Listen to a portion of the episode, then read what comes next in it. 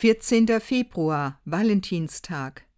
Die eine Geschichte, die zu diesem Tag gehört, ist wohl bekannt. Bischof Valentin soll den verliebten jungen Leuten in seiner Stadt Blumen geschenkt haben. Das passt zu dem romantischen Charakter dieses Tags der Liebe. Aber es gibt auch eine Erzählung ganz anderer Art.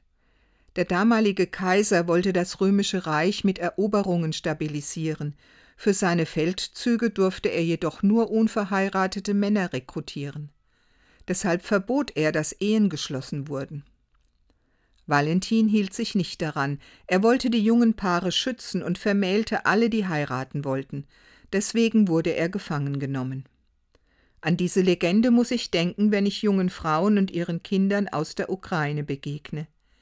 Wegen völlig widersinniger Machtgier sind sie von ihren Ehemännern und Vätern durch den Krieg getrennt. Ihre Liebe ist Belastungen ausgesetzt, die sie nur schwer ertragen können.